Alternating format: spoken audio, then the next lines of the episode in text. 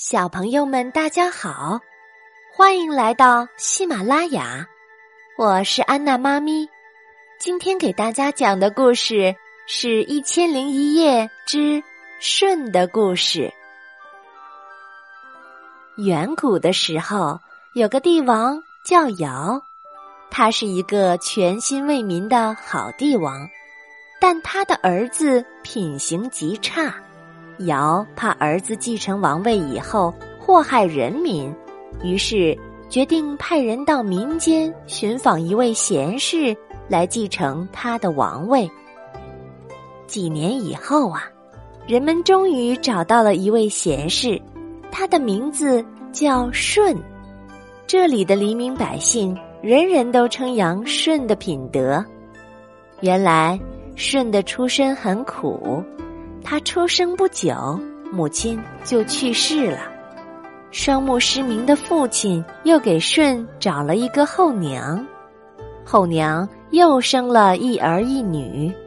他们对舜百般虐待，舜总是逆来顺受，从无怨言。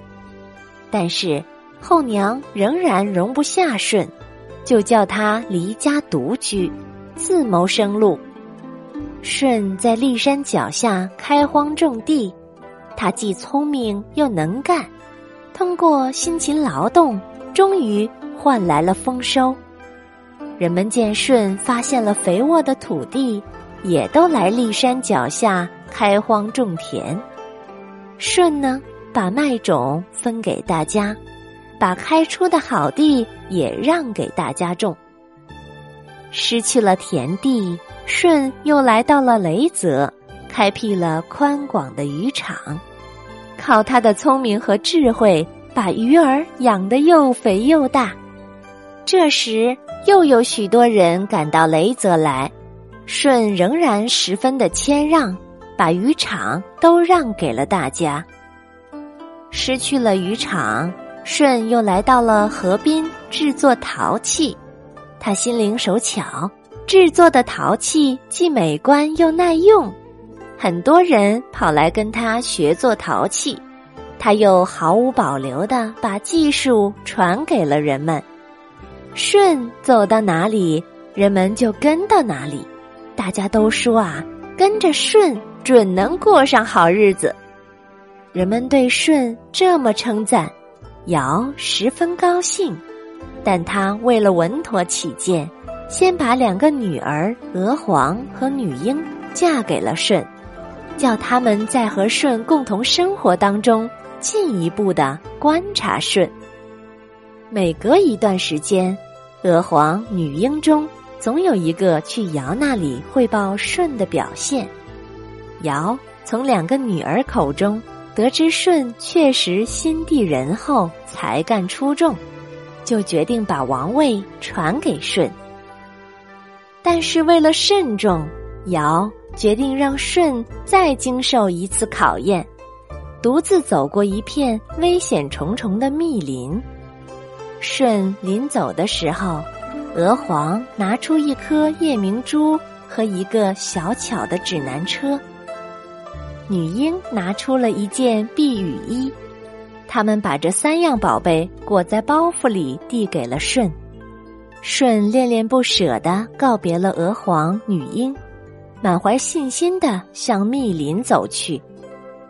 这是一片高大茂密的森林，重重叠叠的树枝遮蔽了天空，怪藤弯弯曲曲地缠绕在树木之间，地上铺满了枯枝败叶，周围静得没有一点声响，恐惧像一只大手捆住了舜。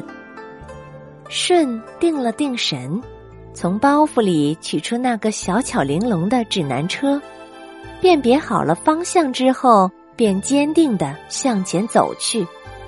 走了一会儿，前面出现了无数的毒蛇，带着沙沙的响声，吐着火焰般的芯子，向舜围了过来。舜感到十分的害怕。但是他抑制着恐惧的心情，继续坚定的往前走。当他与毒蛇相距只有三尺远的时候，毒蛇都恐惧的退开了。又走了一会儿，只见一群豺狼凶猛的向他冲过来，恐怖又一次笼罩了舜。但是舜并没有退缩，而是壮着胆子，坚定的继续往前走。那群凶猛的野兽一见舜没有被他们吓倒，也都惊慌的退去了。舜在森林里走呀走，走得精疲力竭，唇干口渴，饥肠辘辘。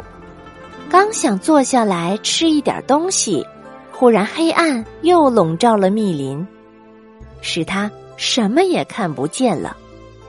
黑暗带来的恐怖胜过了毒蛇猛兽，舜出了一身的冷汗。